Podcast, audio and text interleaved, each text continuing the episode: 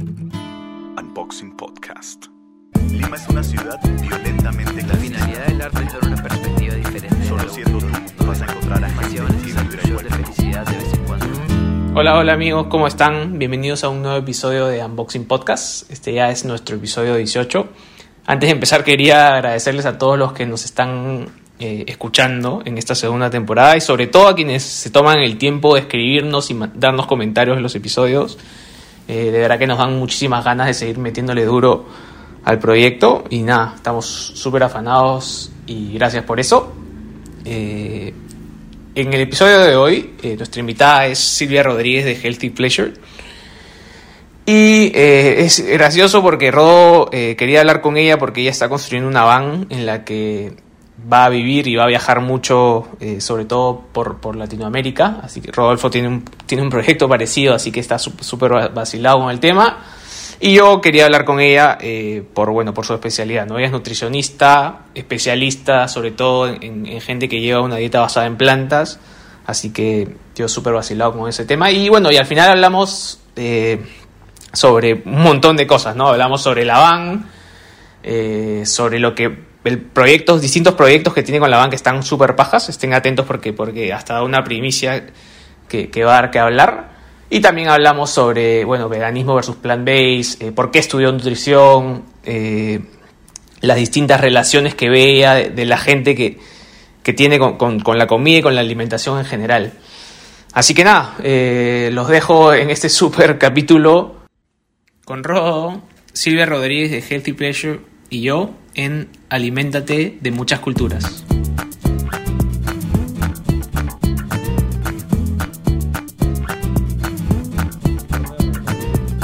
conversar, ver distintas perspectivas de todo, así sucesivamente.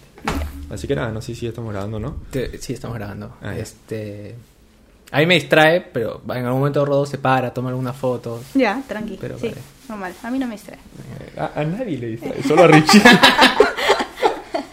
Ya me estoy acostumbrando igual. ¿ah? sí, sí, está bastante mejor. Ya me estoy acostumbrando. Bastante Lo mejor. que pasa es que antes, claro, que grabábamos con la grabadora chiquita, Ya. eh, yo te una conversación. Yo no me, o sea, como que no me acordaba que estaba en un podcast hasta que Rodolfo se paraba a tomar fotos y decía, brother, est- Claro. estoy en un Este podcast. y me ponía, no sé si me, me distraía, me ponía un poco nervioso. Claro. Ya, ya no. Ya te Bueno, acostumbraste. ya no porque, bueno, ahora tengo esto acá que si no me acuerdo que estoy en un podcast ya es Claro. imposible, ¿no? Difícil. Así que nada, estamos. Ya. Este, bueno, pri- te- voy a empezar contándote lo de mi van. Ya. Porque yo te escribí, apenas me enteré que habías, bueno, que estabas empezando a construir una van. Ajá. Y de hecho te quiero preguntar un montón de cosas. Ajá. Pero, porque yo me compré una, yo eh, con mi esposa viajamos a Australia de miel, alquilamos una van y este y recorrimos por allá, no sé qué, entonces al regreso, que igual es una idea que yo tenía desde hace muchísimos años, pero con eso terminamos de animarnos, este, nos compramos una camioneta y dijimos ya vamos a construir una van acá, no sé qué, y habíamos hecho todo un plan eh, que incluía irnos a Oxapampa, Ya. este, construir allá la van, porque allá la madera es más barata y bueno, hay más posibilidades, hasta diciembre y en enero viajar por Sudamérica. Ya. No, Chile, Argentina, Uruguay, no sé qué.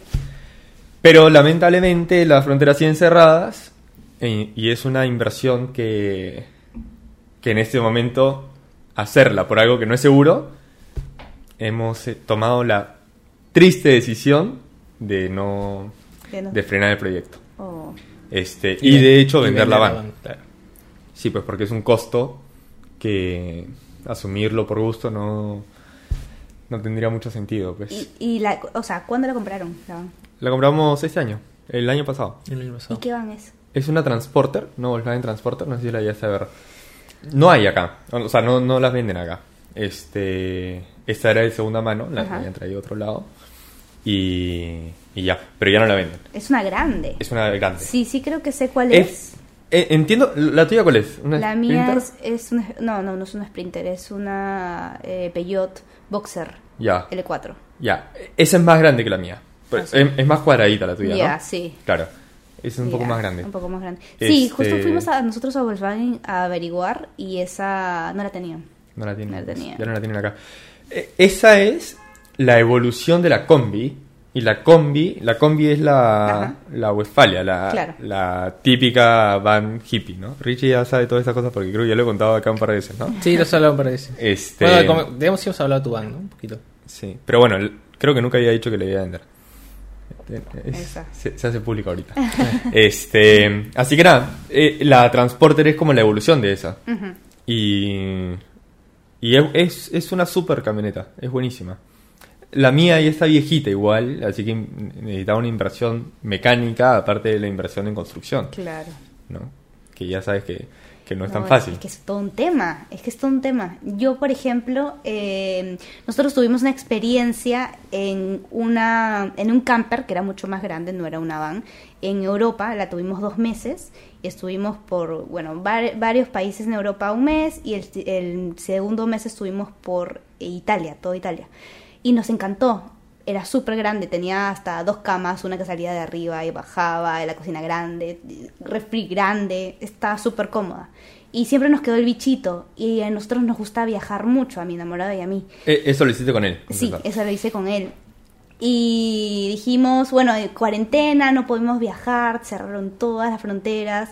Nosotros en verdad eh, habíamos venido a, a Lima en marzo 2020 por un matrimonio, el de mi- una de mis mejores amigas, y eh, teníamos pasaje de regreso. Íbamos a, a volver a Bali porque estuvimos viviendo en Bali. Eh, y fue todo. O sea, cancelamos todo porque mm, cambiaron mucho los planes, los negocios y demás.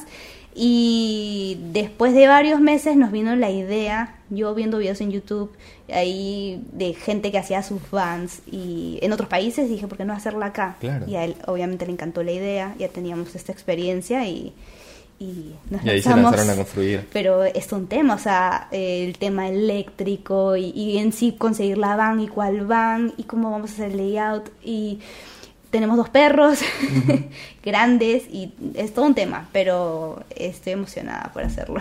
Pucha, es... Bueno, yo definitivamente lo voy a hacer. Sí. O sea, no... Esto es un... Una pausa. Claro, es una pausa, literal.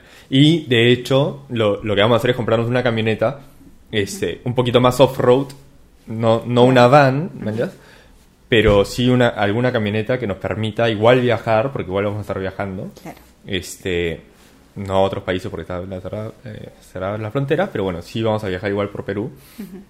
Este, y con una carpa y, Ah, claro. y nada, o sea, vamos a igual vamos a hacer esto, ¿me entiendes? Claro. Ah, pero sí, pero un igual poco van a distinto tener ahorita. la vida de... de- Sí, lo, lo que pasa es que Ah. lo, lo nuestro era un viaje como que muy específico, o sea, era ir a Chile, Argentina, Uruguay, ¿entiendes? Entonces, ahorita lo que estamos haciendo es no estamos planificando cómo va a ser el viaje ni nada por el estilo, simplemente tener la camioneta, tener la carpa y todas las otras cosas que ya tenemos, tenemos cocinita, tenemos baño, tenemos Claro. todo, este, y seguir acampando por ahí. Ah, ¿entiendes? bravazo. Claro, igual un lo poco van a más hacer. como vaya fluyendo, ¿no? Claro. Por ahora. Sin plan. Y bueno, más adelante haremos otras cosas, no, no sé, ni idea. Pero en eso está el tema de mi van. Ah, qué paja. ¿Y cómo, ¿Y cómo terminaron decidiendo por esa van, sabes? ¿Cómo Por fue esa la- van, César eh, fue el que más averiguó sobre el tema del carro y salió un buen deal con esta de aquí. Eh, queríamos otra en realidad, la Sprinter. Claro. Era otro presupuesto y salió este con un buen deal, era una camioneta grande y, y ya, y la compramos. Era creo que la única, la última que quedaba y ya, la compramos. Tienen un super espacio ahí. Sí, Buenazo, sí, sí, tenemos buenazo, que tenerlo buenazo, porque si quiero seguir haciendo recetas, cocinando, necesito una buena cocina. Entonces sí, era necesario el espacio de todas maneras. Eh, ¿En Bali qué hacías? En Bali, yo igual... Yo te sigo desde que ya estabas en ¿Sí? Lima, así que esa parte no me la sé, ya, así que lo ya. pregunto. Yo estuve viajando casi que dos años por diferentes lugares. Bali fue el lugar que más me gustó y Bali fui a hacer un curso de eh, Raw Food Chef. Entonces hice el curso que fue dos meses. Y... ¿Plant-based o- Sí, plant-based. El curso sí, era plant-based. Sí. Y era comida cruda y vegana. Yo no era vegana en ese momento. Era el bicho raro del curso porque todos eran veganos. Yo siempre fui, simplemente fui porque me gustaba. Y ahí fue donde me volví vegana. ¿Viajaste para llevar el curso? Sí, pero igual, sí, yo viajé para llevar el curso. Eh, yo iba a regresar a Lima antes de ese curso, pero estuve en Europa y ya de frente de Europa salté a, a Bali. Ok. Y entonces eh, llevé el curso, ahí fue donde me volví vegana y de todas maneras en todos estos viajes yo seguí trabajando, o sea, hago lo que hacía ahorita, on, todo online. eh, mis consultas siempre las tuve. Ah, Eh, tú eres, no me fui de, de viaje de vacaciones. eres pionera. Sí. Porque ahora todo el mundo es online. Sí, entonces se me hizo más fácil. Pero yo tenía algo diferente, que yo tenía una practicante en mi consultorio en Lima, que les hacía las medidas a mis pacientes y luego de eso ellos tenían una consulta on- online conmigo. Las tenía por WhatsApp video, no, no lo hacía por Zoom, eh, ahora sí.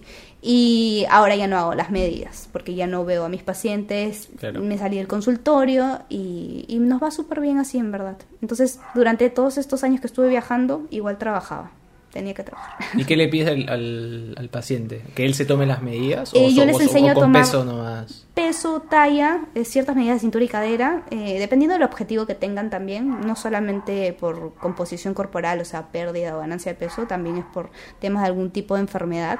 Y eh, también lo trabajamos a través de algunas fotos que ahí les marco para que vamos, vayamos viendo el progreso. Pero trato de ahorita justamente no centrarme tanto en el tema de la balanza llega a estresar un poco ese tema. Y es más como uno se va sintiendo cambiando su alimentación y otras cosas que por ahí medimos en, en energía, eh, por ahí que si a alguien se le caía el pelo, ahora ya no, cositas de ese tipo, más que tanto la balanza, peso, grasa, porque el porcentaje de grasa no los puedo medir online. Claro, Sí. claro. Bueno, sí, pues. Bueno, acá tengo, tengo algunas herramientas, pero son de Chris porque ya no, ya no las usa, pero yo sí me mido el porcentaje de grasa.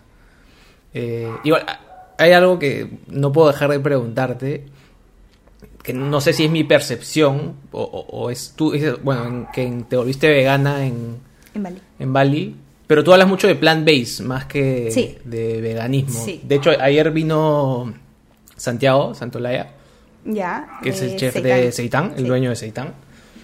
Eh, y hablamos un poco sobre, bueno, sobre veganismo, sobre, sobre cocina plant-based y demás. Eh, pero mi experiencia ya de vegano es que mucha gente llega al veganismo por distintos motivos. No sé, ¿alguna vez has escuchado a Melanie Joy? ¿Sabes quién es Melanie Joy? No. Es la escritora de por qué amamos a los perros, nos comemos a los cerdos y Ya, nos vestimos sí. con las vacas. Sí.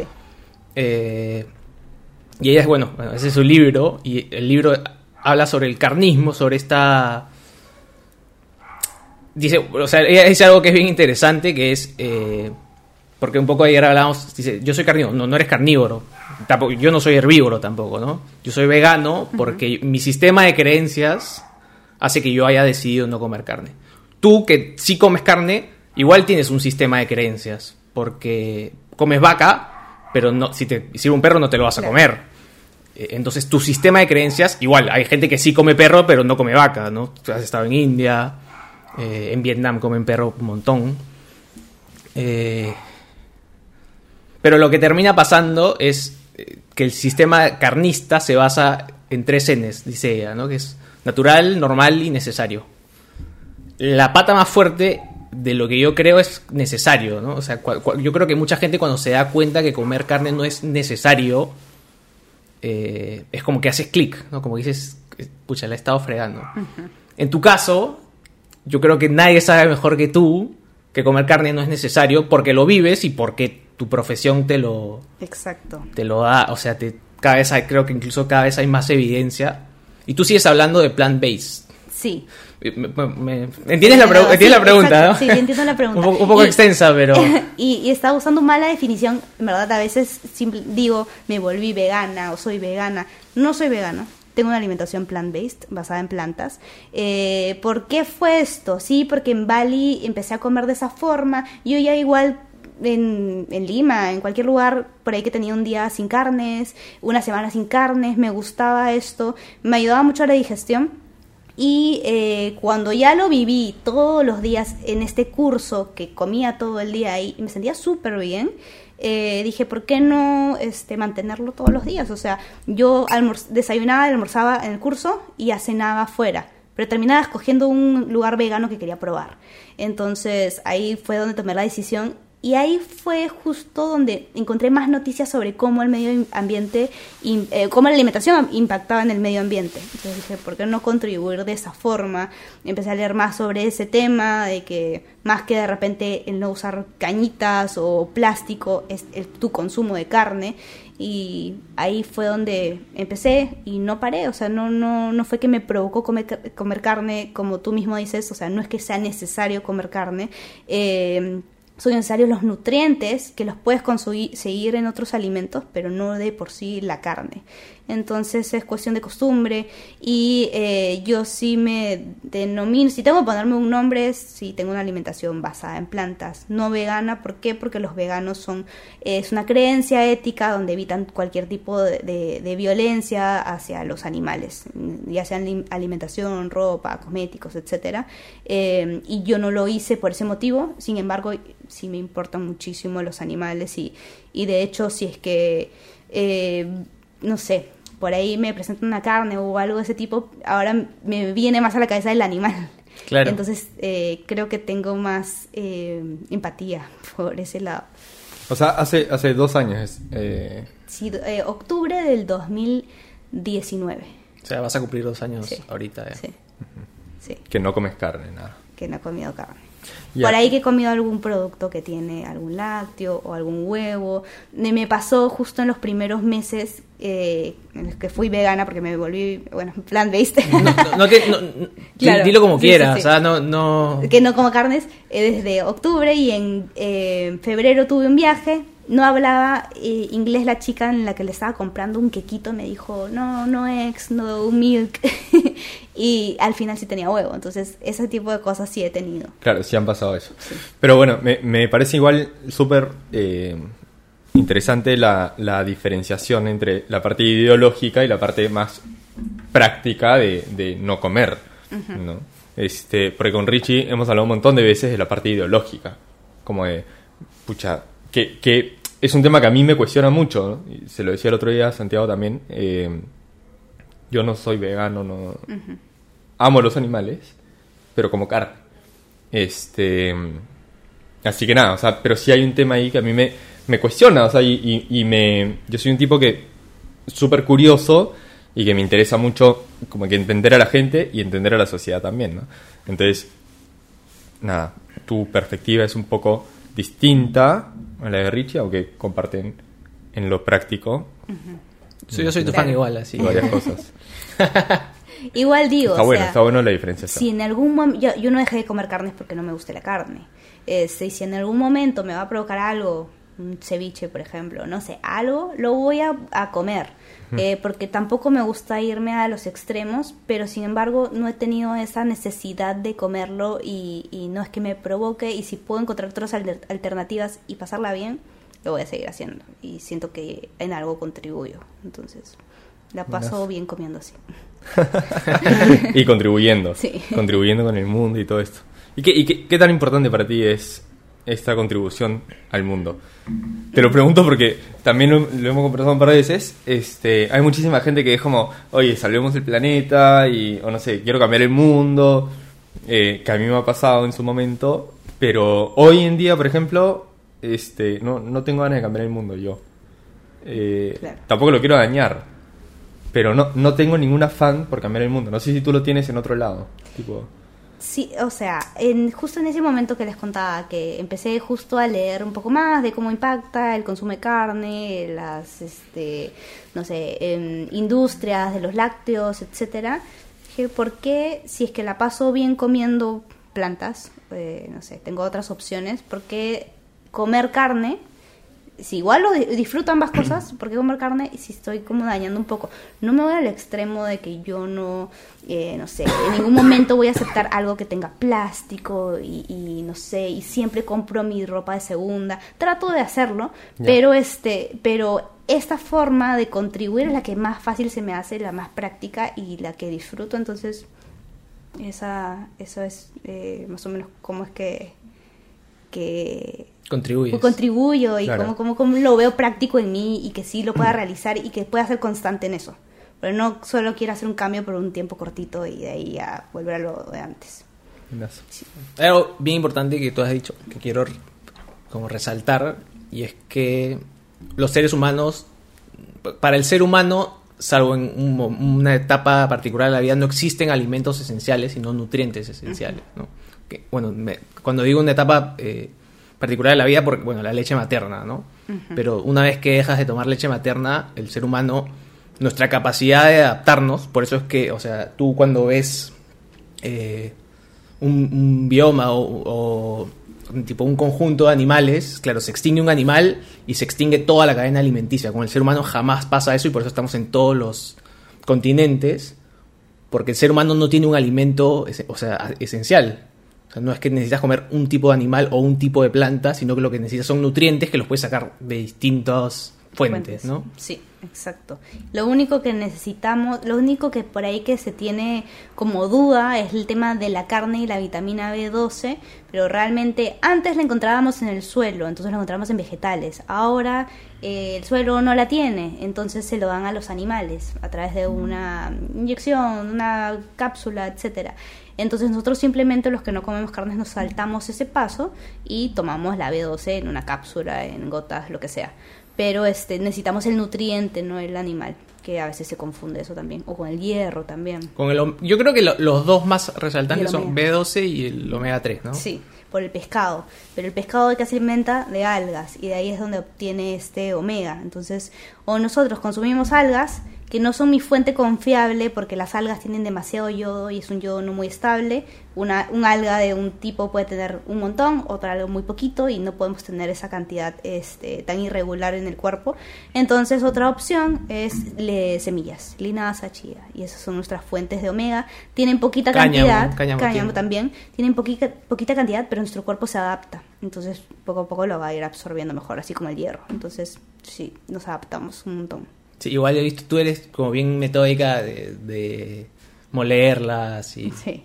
Tienes que molerlas, ¿por qué? Porque se van a... O sea, tú comes una chía, una linaza, se va tal cual por el baño. Entonces, porque no podemos masticarlas todas. Algunas las masticaremos, pero no todas. Yo igual tomo un suplemento de algo, Eso está súper bueno. de Sí. DHA, EPA, ¿no? Sí, eso está súper bueno. Por, por seguridad. Sí, por si acá. ¿Por seguridad de qué? Por seguridad, o sea, porque yo no muelo mis semillas. entonces Claro. Prefiero, to- prefiero tomar una pastillita de DHA, EPA. Está y, bien. y además ya no no- tienes que convertirlo, porque la fuente vegetal Claro, solo tiene ala. Claro, claro. Interesante. Saber Y tú, en, en- cu- cuando tú ayudas a personas, ayudas solo, eh, ayudas, me refiero a eh, tus pacientes, claro. Este, ¿son veganos? No. No son veganos todos, así como cuando yo comía carnes atendía a veganos, ahora al revés. Entonces, sí Ok. atiendo a gente que come carnes, y, pero ha crecido demasiada mi cantidad de pacientes que son veganos ahorita, o por lo menos que, y antiguos, ¿ah? que antes tenían una alimentación siete días a la semana con carnes, y ahora le están bajando. Me dicen, Silvia, no, este, esta vez quiero cuatro días sin carnes, y eh, los Vale. otros días ya, ponme carnes. Y así, o sea, me van eh, saliendo estos pacientes eh, porque ya creo que hay más información, no sé, saben que igual la van a, a pasar bien comiendo ese tipo de alimentos, quieren probar. Y aprovecharán como para hacer una transición contigo. Exacto. Entonces, este, les llama bastante la atención y sí tengo un montón de pacientes veganos ahorita. Y es donde me quiero concentrar más, pero igual me llega de todo. Claro. Sí. Oye, y te quería preguntar sobre tus redes sociales. ¿Cómo manejas eso? O sea, o, o, digo, ¿cómo te sirven para tu trabajo? ¿Para tu vida? ¿Cómo te sirven o cómo no te sirven también? No lo sé. Ya. Eh, mis redes sociales, Healthy Pleasure nació hace. Ya van a ser ocho años. Es un montón de tiempo. Y fue en mi último ciclo de nutrición cuando estaba en el internado en la clínica. Eh, ¿Por qué? Porque yo quería hacer un blog en general. Eh, primero quise de moda y ahí dije, no, es fácil algo de nutrición. Porque de moda Perdón, de moda. Estu- o sea, estudiando nutrición querías Sí, hacer una sí, moda. quería hacer. Entonces, que no, de nutrición. Y lo empecé porque había un montón de información, que por ahí que cadenas, este, demasiada información en internet que no era real. Entonces, Y la gente lo creía, de que tómate limón con este kion en ayunas y que más grasa de la barriga y tal. Entonces yo quise dar información que sea real, que tenga fuente científica y que eh, sea fácil de entender y que lo avalé yo. Todavía no era nutricionista, pero me faltaba un ciclo. Entonces, eh, nada, lo empecé No, pero a esas forma. alturas me imagino que ya, o sea, ya cuando estás en el internado, casi no tienes nada por aprender. No, sí, no sé. no, no, soy, simplemente era hacer mi tesis, que también fue todo un tema, quise al final dos tesis, y este, sí, no, no se pudo hacer la primera, así que hice la segunda, Ya. y ya, eh, simplemente me faltaba tesis y cerrar mi internado. Entonces sí, eh, realmente no era que aprendamos tanto, era más práctica. Eh, y empecé el blog, y mi idea era dar también eh, recetas saludables y rápidas, que la gente pueda hacer y pueda disfrutar, que las puedes, todas mis recetas eran eh, torta de chocolate en 5 minutos, mug cake en 5 minutos, tal cosa en 5 minutos, porque se tenía también en ese tiempo la idea de que comer saludable era feo, era aburrido, tomaba mucho tiempo, eh, tengo que saber sobre cocina para hacerlo y realmente no, yo no tenía idea de cocina y empecé a hacer mis recetas de esa forma. Yo empezaba a tomar mis fotos sola, este, no sabía cómo eh, llegar a la gente, empecé en Facebook y en WordPress, cómo llegar a la gente escribiendo el post al principio, no tenía idea de nada, eh, pero me gustaba hacerlo, era mi hobby. Y bueno, después de dos años de hacerlo así, bueno, también empecé con Instagram, después de dos años de hacerlo así como hobby, ya empecé a tomarle más este, atención, más importancia y sí le dedicaba más tiempo de mi día a, este, a Healthy Pleasure. Y así empecé a desarrollarlo más, empecé a salir yo, porque antes era la foto de mi postre o de mi jugo y mi mano, pero no salía yo. Y a mí me gusta mucho hablar de nutrición, entonces también abrí mi canal de YouTube y me gustaba mucho hacer videos y ya fui yo la cara de Healthy Pleasure. Y nada, fue evolucionando, agregándole más cosas en general de estilo de vida, no solamente recetas y nutrición, sino por ahí que le agrega cosas de deporte, de mi día a día, y cosas que van a contribuir con tu salud. Este, eh, le fui agregando el tema de viajes porque es algo que me gusta, y ahora ya como que reflejo más mi día a día y yo, eh, qué es lo que me gusta hacer. Y, me sir y yo no empecé con las redes sociales para buscar pacientes, porque yo empecé atendiendo a mis pacientes en mi casa entonces era súper inseguro. Solo atendía a gente que conocía. Y no, nunca decía que tenía, atendía pacientes por redes sociales. Hasta que después ya empecé con un consultorio y ahí ya lo abrí más. Entonces recibía gente por las redes sociales y ahora es mi primera fuente de, de pacientes. O sea, la gente que me recomienda porque se ha atendido conmigo o porque me ve en redes sociales. Entonces me sirve mucho para eso. A mí, yo lo que más disfruto es escribir y hablar de nutrición. Entonces eh, me ayuda a las redes sociales a contactarme con marcas para que pueda hacer ese trabajo. Entonces me gusta mucho y sí, sí me ha servido. Y cuando agregué lo de los viajes también me sirvió para ese tema que pensé que no iba a salir, pero fue muy chévere. Pero, ¿y, y te sientes cómoda, tipo, siendo tú la, la cara, como que... O sea, Sí. e- e- ese paso a ser tú fue cómodo. Sí, fue muy cómodo porque eh, me gusta, lo, yo sí lo disfruto bastante, sí conozco gente que por ahí tiene que abrir su red social para darse a conocer y el servicio y les cuesta, yo lo disfruto mucho. Ahora, cuando tengo un mal día o no quiero este hacerlo, no quiero poner nada, no, lo- no lo pongo. este O si es que ahora también por ahí que si es que me siento cómoda compartiendo algo malo que me pasa, lo comparto y creo que por ahí que a alguien le puede servir, por ejemplo. Entonces, este, lo trato de manejar así, o sea, no me, no me esfuerzo a, a hacer algo que no, que no quiero, o sea, a, a- a tomarlo como un trabajo que no quiero, sino trato de tomarlo como que eh, es algo que disfruto. Pero ¿al- ¿alguien te ayuda con las redes sociales? Cés, mi enamorado, me ayuda a responder mensajes y, y, o sea, estamos todo el día juntos, así que él me lee las cosas y yo también, eh, yo le respondo mientras yo estoy haciendo otras cosas. Él me ayuda a tomar las fotos o a hacer los videos porque él estudió comunicaciones audiovisuales. Entonces, man. él ahora me está ayudando con eso porque antes yo le pedía ayuda a todo el mundo, a, a- a amigos, favores y hacía un intercambio por canje, por las fotos o, o tal, o yo sufría haciendo las fotos porque no sabía. Entonces ahora sí tengo una gran ayuda de su parte y bueno, contenido y todo lo más soy yo. Solamente somos los dos ahorita. ¿Y tienes un calendario de contenido que quieres subir o vas subiendo lo que se por te ocurre? meses los tengo cuando me organizo, pero tengo meses en los que mm, tengo de, de repente demasiados pacientes, eh, otras cosas y, y no lo hago. Pero por ejemplo, esta semana que ya llegué de viaje, traté de organizarme, de hacer mi calendario y de ver qué cosas subo en estas semanas, porque es algo que me gusta un montón. Eh, ya en un futuro de repente pienso reducir la cantidad de pacientes que tengo para también darle un poquito más de, de tiempo al blog. Y sí, porque me gusta mucho. O sea, te quieres como que enfocar más en eso. Un poquito más. ¿Y, y cómo entraría el tema de los viajes ahí? Porque, digo, ya lo, ya lo has empezado a hacer, pero bueno, no sé, ¿la, ¿la van tiene un objetivo en particular de viaje o...? Sí, tiene eh, dos objetivos. Bueno, ser eh, nuestra casa y visitar más lugares y conocer y, sí, y seguir viajando, que es algo que nos gusta, y estar en la naturaleza, que es algo que también quiero bastante porque ahora tengo a Milo y Sierra, que son mis perritos, y me encanta verlos disfrutar cuando corren. Y tiene una parte social que todavía no la he anunciado por Healthy Pleasure. Este, le he hablado con algunas marcas que se van a asociar. Caramba, Y- ¿sí vamos a hacer la primicia acá? Sí, o no? vamos a la primicia. y este proyecto social eh, tiene que ver con la desnutrición y la anemia, que es un gran problema en Perú. Y eh, llevarlo hacia la parte eh, de comida basada en plantas, que se puede Que combatir todo Ayer eso. hablamos un poquito de eso. con- Sí. Qué increíble. Sí, Increíble. alucinante, porque acá, to- claro, es tienes anemia, sangrecita, Exacto. hígado, Sí. este... No, y- O sea, ya, bueno, y una vez que tienes anemia, entiendo que ya deberías suplementarte, ¿no? No, no con alimentación, no, Sí. no vas a... No vas a combatirla.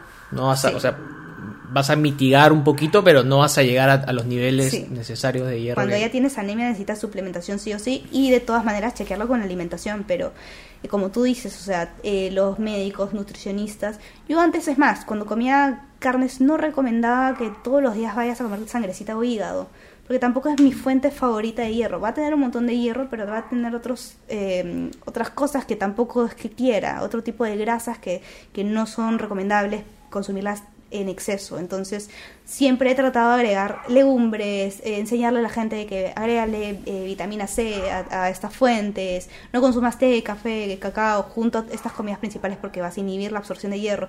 Entonces, todo eso y bueno, de otra forma lo quiero enfocar hacia este proyecto. Y eh, eso es, tenemos estos, estos dos objetivos con, con la van, ¿Y poder cómo- llegar a más gente. ¿Y cómo estás armando el proyecto? ¿Cómo, o sea, ¿cómo te alucinas que va a funcionar? Eh, lo- ahorita lo estoy armando. Eh, primero ya eh, detectamos todas las, las, las ciudades a las que vamos a ir. ah, o cuáles son las que tienen mayor porcentaje de desnutrición o de anemia. Todo en Perú. Todo en Perú, sí, solo en Perú. Van a ser como unos 6, 8 meses en Perú. Y eh, a través de capacitaciones y cuáles son las cabezas de, de, de estos lugares que van a determinar qué es lo que va a comer el niño, sobre todo, porque los niños son los que tienen mayor porcentaje de anemia y de desnutrición. Entonces, ir a colegios, ir a comedores populares, tener este charlas con las mamás, este con si es que se puede con hospitales o clínicas o postas también para darles más o menos estas pautas. Eh, me van a ayudar también con el tema social eh, una marca que también ve bastante este tema y eh, bueno, contactarnos con, con la gente encargada ahí para que podamos tener la llegada hacia esta, a estas personas. Y sobre todo, sobre todo van a ser clases demostrativas, o sea, con cocina y eh, talleres de eh, yo conversando, hablando con la gente. Qué bacán. Sí. Pucha, qué chévere. Increíble, estoy afanazo. Sí, no, bravazo, bravazo, bravazo. Tú sabes que yo siempre... eh, hay como que dos, dos posibilidades, ¿no? O, o te gusta viajar y ves cómo viajar, o tienes algo que hacer y por eso que tienes que hacer viajas, ¿no? Claro. Este, y yo siempre he pensado...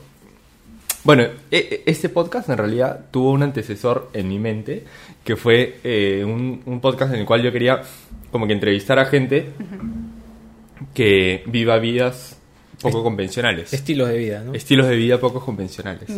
Este, pero de lo más loco posible. O sea, me habían hablado de un ermitaño que vivía en Cajamarca. ¿Mañas? Y este. Y después un señor que vive en, en Pasco cuidando un, una- un bosque de piedras, ¿no? Que es un bosque de piedras famoso en Pasco. Pero que hay un señor que lo cuida, Claro. ¿no? Entonces hablar con él. Y ahí este... Bueno, ahí conocí a Camote de Viaja Libre, Sí, que, te, que te he dicho que lo... Sí, sí, sí. Este, que está haciendo su van y todo, que están, Sí. está quedando Ya alucinante. están, ya. Y de hecho, grabé un capítulo con él. Ah. Sí, con él y, y, y su enamorada. Este, grabamos un capítulo, pero claro, nunca ha salido. Porque ese era el sentido de hacer este viaje por Sudamérica. Porque después yo iba a buscar gente en Chile, en Argentina. Ah, y ya, todo eso. ya, ya, ya. Este, bueno, eso obviamente acaba en stand-by. Eh, pero yo siempre pienso en, pucha, ¿qué, qué hago? Porque quiero viajar. O sea, no, no, no, es este, no es al revés, sino tipo, Claro. mi motivación es viajar. Tengo un sueño ahí que es que dentro de, cuando In- Inés es mi hijita, este, que tiene 10 meses, Cuando ella cumpla 8 años, yo voy a tener 40. Ya. Entonces, eh, como que dedicarme un año a viajar por África. Ese es mi, mi gran sueño. ¿ya? Entonces, viajar con Checha, mi esposa y- e Inés este, por África, que ese año Inés no vaya al cole y, este, y que su educación sea conocer África ¿entiendes? y conocer a la gente de África. Entonces, estoy armando un proyecto, tengo 8 años para armarlo, que me permita viajar por allá. Claro. Este, así que nada, me- digo, ojalá, ojalá que en algún momento se pueda, pero, No, claro pero sí. me parece bravazo como has logrado unir esas dos cosas tuyas, ¿me entiendes? Ese, Claro. ese querer viajar, bueno, tres en realidad, porque ese querer viajar y ese querer ayudar a la gente también, ¿no? Y- y, basado en tu profesión, me parece alucinante. Sí, Tipo, increíble lo que quieres hacer. respeto. Gracias. Este, sí, o sea, justo esto de los viajes que fue hace casi dos años y medio. eh, a mí siempre me gustó viajar. Sí, ju- ju- justo te, Eso- te- te quería preguntar un poco más sobre eso, ¿no? O sea, como que, ¿por qué viajaste esa época? ¿Cómo fue? ¿Cómo fue? ¿Qué, qué te generó? Tipo, A mí siempre me gustó viajar, viajaba siempre con mis amigas y de ahí eh, conocí a, bueno, conocí a Cés hace mucho tiempo, ya hace cinco años fácil, pero empecé a salir con Cés y yo quise viajar mucho a Tulum porque veía mucha comida vegana y a mí me gustaba eso de la comida vegana, no era vegana, veía mucha comida vegana, veía mucho yoga, retiros perdóname la, la ignorancia. en México. Ok. En Cancún. Sí. en- Ok. Ajá, sí. ajá. Entonces veía mucho de eso. ¿Por qué? Porque veía, no sé, videos de YouTube, Instagram. Y me llamaba la atención. Y dije, voy a viajar este año. Yo recién estaba saliendo con él. Y Cés me dijo, este, yo te acompaño. Claro. Ya, vamos. Eh, antes de eso también yo quería viajar a Bali. Y él había estado en Bali viviendo unos meses Ah, antes. ¿Él, ¿Él es peruano? Sí, él es peruano.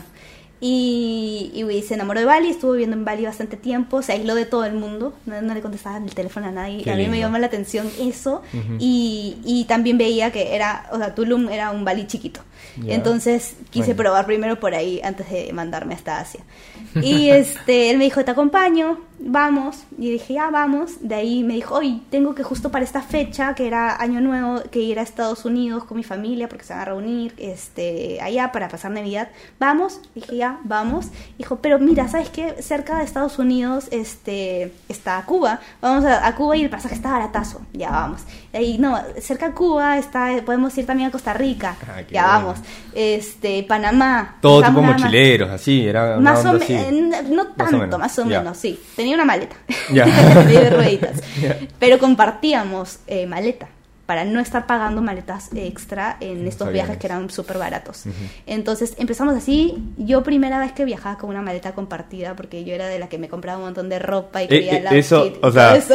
me parece, me parece gracioso, Sí. ¿no? O sea, como que esa, esa mezcla tuya. Sí, Exacto. Entonces, sí, yo soy un poco así, Ujú. pero en los viajes lo cambié totalmente y me sentí cómoda y, y entonces empezamos a hacer un viaje medio largo, que fue de un mes, pero a varios lugares. Y eh, no con tantas comodidades como de repente había viajado antes, entonces por el tema de la ropa y demás.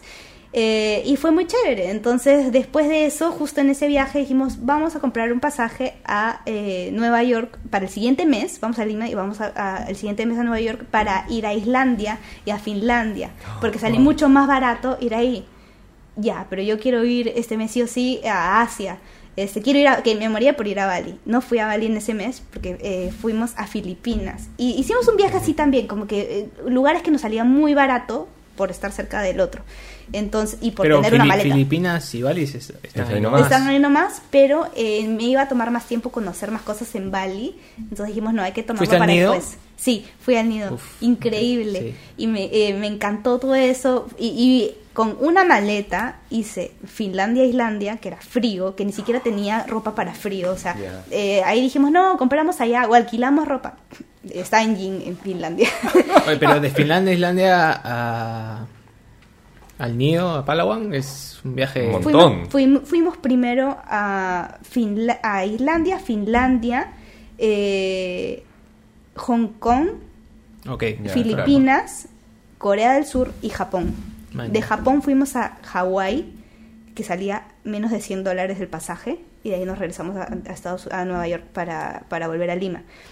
Y sí, fue con una maleta de frío extremo a calor extremo. Qué bacán. Y así empezamos a sacar viajecitos, este, Viajecitos, viajecitos, viajecitos. viajes, y yo en ese momento, o sea, no era que yo había ahorrado un montón para todos esos viajes. Cuando el- desde el primer viaje se me dijo, no, o sea, no dejes de atender, porque dije, voy a tomarme un mes de vacaciones. No dejes de atender, atiende y haz esto, mañana hazlo online. Como haces con tus pacientes que viven fuera de Perú, porque eso sí lo hacía con gente fuera de Perú. Dije, sí, ¿no? Ya, sí. Se me ocurrió poner a, la- a mi practicante en el consultorio y funcionó súper bien. Bajó al principio mi cantidad de pacientes, Claro. pero de ahí ya fue súper bien y, y pude mantenerlo. O sea que el pionero es él. Sí, es el pionero, es el de la idea, en verdad. Y, y me fue bien, eh, los pacientes se acostumbraron. eh, de hecho, sí tenía que en algún momento despertarme en la madrugada para atenderlos porque había gran diferencia Claro. de horas.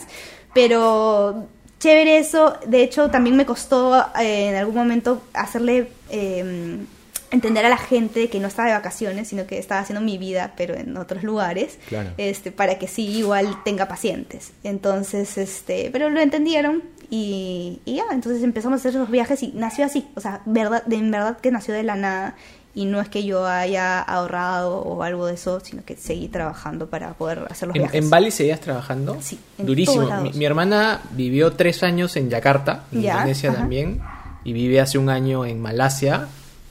Y Lindo tengo dos horitas para hablar con Sí, ella. sí, bueno, no. porque además yo me acuesto muy temprano, pero. Ah, bueno. Pero la, o sea, la Son como son 16 horas. Son 13 horas. 12, 13 horas. Sí. Ah, y Australia Entre son 12 y 16. 13, sí. Yo me despertaba temprano, a las, bueno, a las 7, atendía a, ci- a, un par de personas, a una persona por ahí que tenía en la noche, sí, porque era de noche, ¿no? En Lima. Sí, pues Sí. siete, o sea, Ajá, 7 allá son 7 sí. acá. pero- Atendía a un par de personas a una, de ahí me iba a mis clases que empezaban a las 9 o a las ocho y media, y en algún momento me tocó eh, atender a una persona que no podía, que necesitaba atenderse más tarde, atenderlo en mis clases, y de ahí llegaba y atendía a más gente temprano.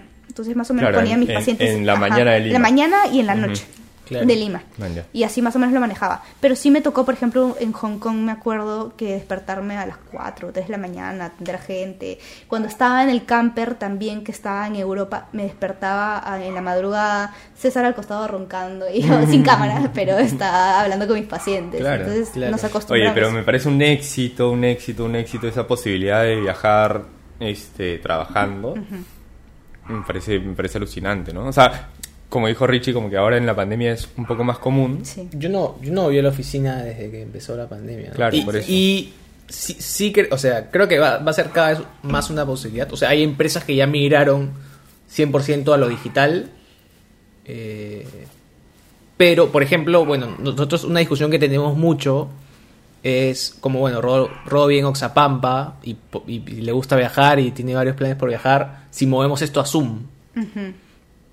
Pero personalmente, yo sí creo que se, que se pierden cosas Bueno, por el un poco. Zoom. Eso sí es verdad. O sea, en tu caso, claro, va a tener un paciente, necesito tres datos, te voy a pasar tu dieta Ujú. y, y- y no tenemos que ser amigos, ¿no? Exacto.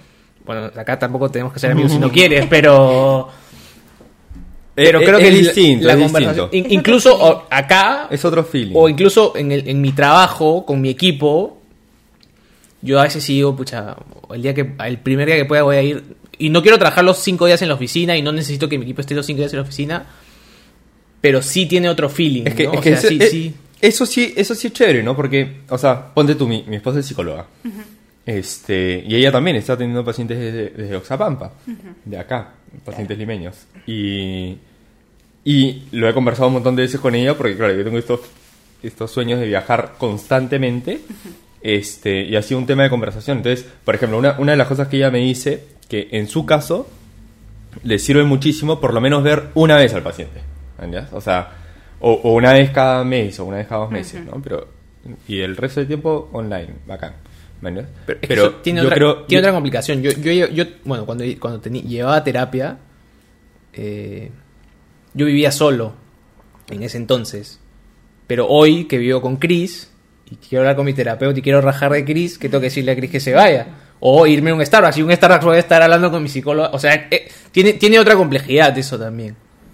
Sí. Nunca rajo de Cris, por si acaso.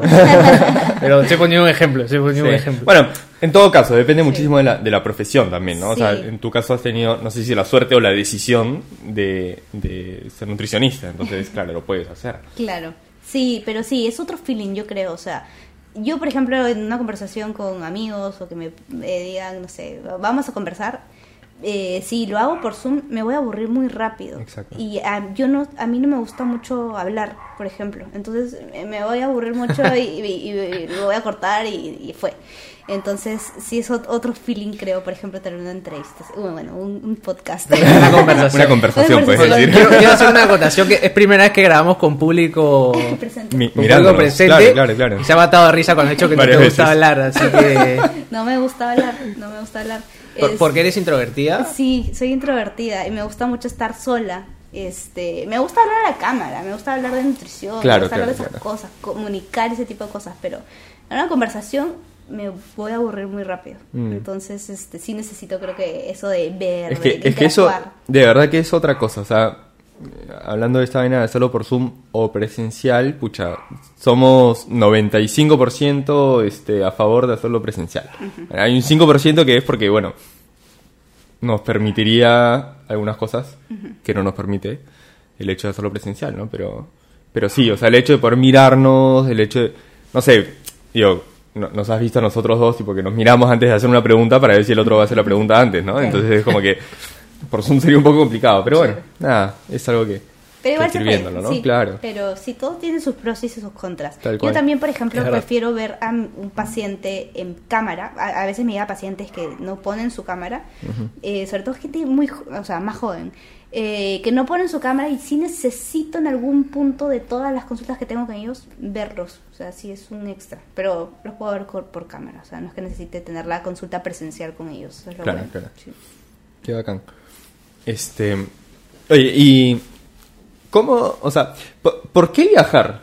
¿Por qué viajar? Esa es una pregunta que le quiero hacer a alguien que viaja. Y bueno, ya vi que viajas bastante. Pero, ¿qué, o sea, ¿qué te da a ti viajar? Porque yo amo viajar, pero nunca. Como que no sé. No sé, no sé por qué, ¿me entiendes? Ya. Yo, por ejemplo, una de las cosas que más he aprovechado o no sé, me he sentido más beneficiada de viajar es eh, prestarle atención más a, otras cosas. O sea, así como hacía al principio. Yo tenía viajes en los que, uff, llevaba un montón de cosas en la maleta y le prestaba mucha atención a la ropa y tal cosa. Ahora es como que no me importaba eso, sino disfrutaba el lugar al que iba y le prestaba atención al lugar al que iba. Ahora, el viajar también a lugares mucho más lejanos, con otras culturas, eso también me gusta mucho, el poder apreciar la cultura, por la parte nutricional, porque me gusta probar mucho las cosas de otros países, el hecho de también como que todos los, los protocolos que puede tener la gente, al- sobre todo me voy a centrar a la hora de comer, a la hora de comer, este, no sé, ciertas tradiciones, esas cosas me gustan mucho y también el siento que me da más empatía con, con en general con, con la gente, o sea, poder entender más a las personas eh, en general, o sea... el- Te da otra perspectiva. Sí, te sí. deja... A ti también te pasa eso. O sea, yo, yo bueno, la perspectiva. La, la perspectiva. Yo, yo siempre he dicho, bueno, no siempre he dicho, pero yo siempre he pensado que yo soy vegano por dos cosas. Uno, porque mis hermanas decidieron tener un, pe- un perro y se mata de risa. No, pone cara de. Bueno, decidieron tener un perro y yo a mí nunca me han gustado los animales. O sea, la gente dice es amante de los No, a mí toda la vida les he tenido, no sé si miedo, respeto, pero el tener un animal cerca me hizo verlo distinto. Y lo segundo que me hizo ser vegano es viajar y estar en India y ver a las vacas en la calle y en el bus en el que yo iba, eso sí te lo he contado en algún Sí, momento, sí. en el bus en el que yo iba la gente decía, oye, acá la gente se muere de hambre y no mata a las vacas, que están todos, o sea, están todos locos, ¿no? Y después estar en Vietnam y que el guía diga, oye, acá cocinan un perro riquísimo y que la gente en el bus diga, ah, acá son unos salvajes. Y yo digo, pero estamos siendo un poquito incoherentes, ¿no? Entonces, esas perspectivas de ver distintas culturas y entender no sé, eh, no, no sé cómo explicarlo realmente, pe- pero Pucha, no sé si algo así te pasó también hacia el lado de, de- de los animales o, o- o no, o sea, por- porque o casualmente fue, porque a mí me pasó esto en el sudeste asiático, como, como, como lo vengo diciendo, no sé si así te pasó algo parecido o, o- o- o Más- fue más por el curso. Sí, más por la gente, que como que era súper tenía demasiada pasión, muy pasional sobre el tema de, de comer de, de ese, eh, sin carnes, o sea, con ese estilo. Eh, y, y cómo, o sea, me iba más por la gente, creo, como que eh, verla mejor y, y- y ver otras realidades y entender un poco más, porque, eh, no sé, me hacía también el tema de viajes entender un poco más a mis pacientes, de cómo es que llegaba una persona de repente que estaba toda molesta y que odiaba las dietas, odiaba comer saludable. No sé cómo, ahorita no, no tengo un ejemplo tal cual para explicarles, pero me hacía entender un poco los viajes a, a la gente, o sea, que tenían otras cosas de fácil, un viaje no necesariamente tienes que hacerlo para entender a la gente, pero a mí me ayudó en eso para eh, poder entender de que de repente tenían algún problema, no sé, X cosas Es que, vayan a hacer llegar así a la gente al- al- a la consulta. O sea, por ejemplo, para mí vivir afuera, este, me ayudó un montón a entender a la gente, porque el hecho de cu- cuando tú empiezas a conocer otra cultura y gente distinta a ti, te ayuda a entender como que al, al- al ser humano, ¿no? O sea, como decirlo así, tipo, porque ya, ya no solamente entiendes al peruano, sino que en mi caso ent- entender al argentino me ayudó a, pucha, a maña, o sea, ¿no? Y después me imagino que, claro, con la suma de los viajes y de conocer culturas y de conocer gente distinta, te ayuda a entender a la, a la gente. Claro. Y otras realidades. Y, y, por ejemplo, en Asia, o sea, eh, cómo tienen de repente algunos países tantas restricciones y, y cómo yo no en mi país, pero a la vez, o sea, sí, me hacía entender muchas cosas. Eh, me enredo a veces al explicar con ejemplos, pero eso es lo que... Le, voy a contar, este, Rich hoy en la mañana me ha dicho que repito un montón de anécdotas en los distintos capítulos, pero no, no sé si esto lo he contado o no, pero lo amerita. Este, no es una anécdota, simplemente que una vez escuché en un podcast un capítulo que me encantó sobre una persona que eh, conoce todos los países del mundo. Eh, eh, fue un podcast de tres horas. un capítulo de tres horas. Y se quedó corto. Este, pero él contó, él dice que, que ha dado la vuelta al mundo siete veces, ¿no? O sea, si- siete veces ha dado como que la vuelta. Eh, de hecho, contaba un poco lo, que has dicho tú de los viajes, o sea, como que de un lado a otro es más barato, entonces es mejor irte hasta allá para ahí saltar, ¿no? Pero bueno. Eh, se los contaba porque, a los dos, porque la perspectiva con la que él viajó por todos los países del mundo fue una perspectiva espiritual. Y él lo cuenta ahí. Y dice, pucha, yo quería conocer la espiritualidad de cada uno de los países del mundo. Y de hecho, lo que él hacía en sus viajes era como que eh, acercarse a los lugares más espirituales de cada, de cada sitio. ¿no? Tipo, vino a Perú y fue a las líneas de Nazca, fue a Machu Picchu, maneras que eran como que lugares donde uno dice que se siente una espiritualidad particular. Y en, en los lugares emblemáticos de las religiones más importantes, el pata se iba a vivir con los monjes. ¿me entiendes? O sea, y, y se iba a Japón y se iba al monasterio, y se iba a la India y se iba al monasterio, y así, o sea, con los distintos tipos de monjes, ¿no? Este, entonces, a mí me, de eso, me encantó todo, pero bueno, me llamó mucho la atención el hecho de tener como que una, una especie de sentido al momento de viajar. Entonces, de lo que ustedes dos están contando, como que no sé si, o sea, digo, capaz que inconscientemente, pero, pero sí sería chévere como que se lo pregunten o- o lo vean. O sea, como el hecho de la perspectiva, no, no sé si decirlo gastronómica, pero sí, o sea, relacionado a la comida, este, con la cual han viajado, ¿me entiendes? Eh, y, y chévere, o sea, como que imagínense, no sé, se lo propongo, tipo que den la vuelta al mundo siete veces, ¿vale? O sea, como que, este, y viendo ese tema de la, de- del veganismo en, en concreto, ¿no? O sea, como que cómo cuidar a los animales a través de la comida. Pero tú no has hablado tanto de veganismo, tú has hablado más de la cultura de la dieta.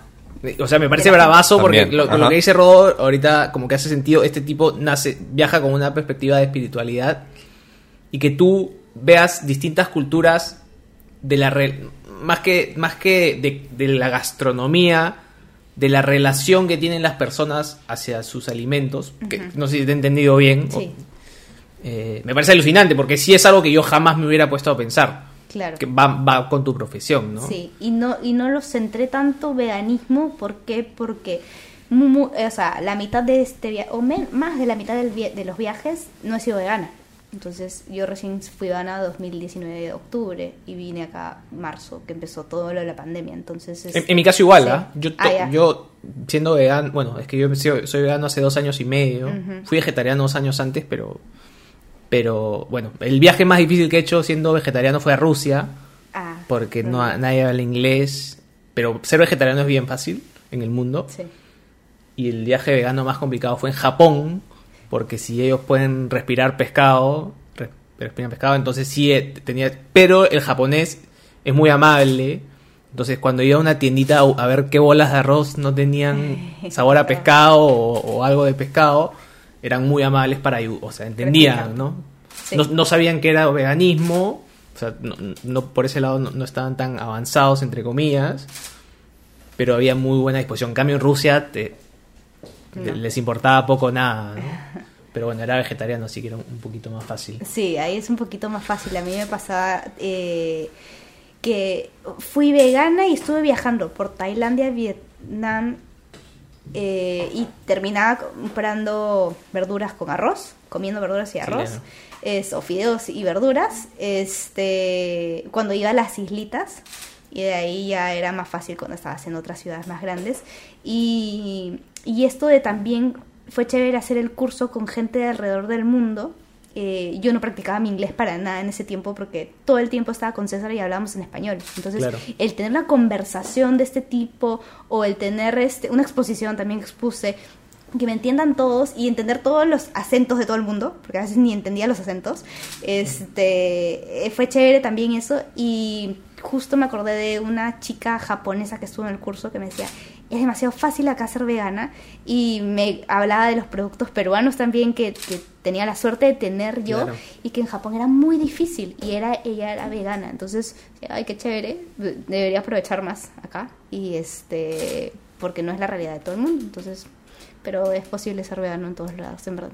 Es que es algo, es, es- ahorita me has hecho acordar un par de cositas. Uno es que en verdad somos privilegiados en cantidad de, no sé, en, en papas, en superfoods, Sí. tenemos maca, tenemos hoja de coca, eh, sacha inchi, que también tiene omega 3. sí Eh, no sé, y, y hay un montón de gente que, que a mí me dice, pucha, qué difícil ser vegano en Perú, si viviera en otro... No, o sea, no. No. No, hay ma- país más fácil para ser vegano que, que en Perú. es muy accesible aparte acá o sea yo cuando me cocinaba en Bali quinoa me costaba carísima la quinoa, Quinoa, y venía claro. de Perú este el chocolate también eh, que venía de Perú decían el mejor chocolate del mundo es peruano y decía yo pero era carísimo eh, ya bueno cuando iba a un restaurante no era caro eh, y había un montón de opciones veganas pero en verdad acá tenemos como que toda la materia prima y, Claro, y muchas posibilidades mano, sí. sí. Pero bueno, qué, qué interesante igual, porque eh, por lo que he, he estado escuchando últimamente, eh, igual no hay demasiado veganismo en Perú, sí. ¿no? O sea, Sí, pues, pero eso tiene otras, otros motivos, ¿no? O sea, cuando estás en modo supervivencia, no te preocupas, o sea, no- ni siquiera te preocupas por las demás personas, ¿no? Como Mm. te vas a preocupar por los, por los animales, ¿no? Y te- acá tenemos mucha gente que vive en modo supervivencia, ¿no? Sí. lamentablemente.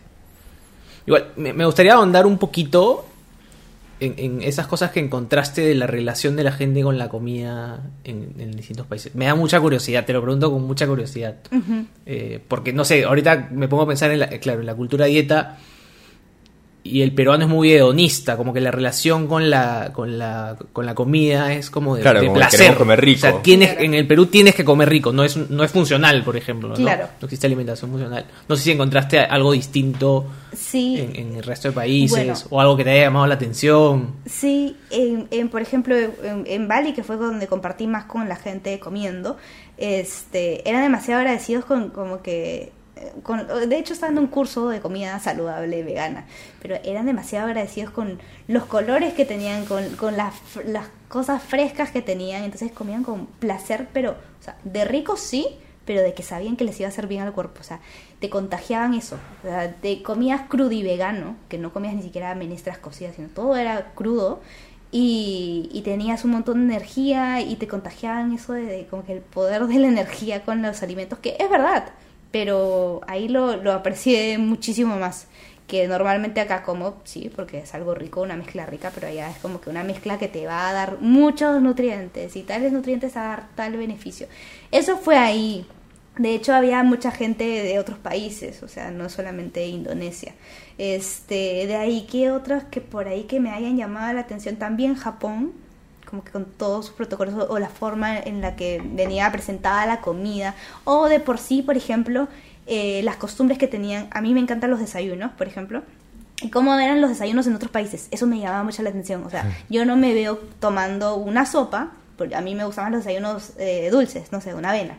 No me veo tomando sopa en el desayuno. Entonces, otros países eh, con sopa en el desayuno, Filipinas o Japón, eh, con pescado en el desayuno, eh, con arroz en el desayuno, entonces esas Arroz cosas y también. menestras, hay mucha gente que desayuna arroz con menestras. Y acá Eso también en, en hay. sudeste asiático. Y, y acá también Ah, hay es que acá también varía muchísimo De- entre las distintos entre las distintas regiones del Perú, ¿no? Exacto, yo tengo pacientes de otros lugares, eh, de repente de la sierra, que comen lo que eh, sobró de la cena recalentado en el desayuno. Entonces, eso también me llamaba mucho la atención, cómo es que, que eran sus desayunos, que es algo que me gusta mucho. Y bueno, y, y en general los protocolos o las formas de comer, que unos comen con la mano, otros palitos, y, y, y- y no sé, o, o las formas de, ¿cómo se dice?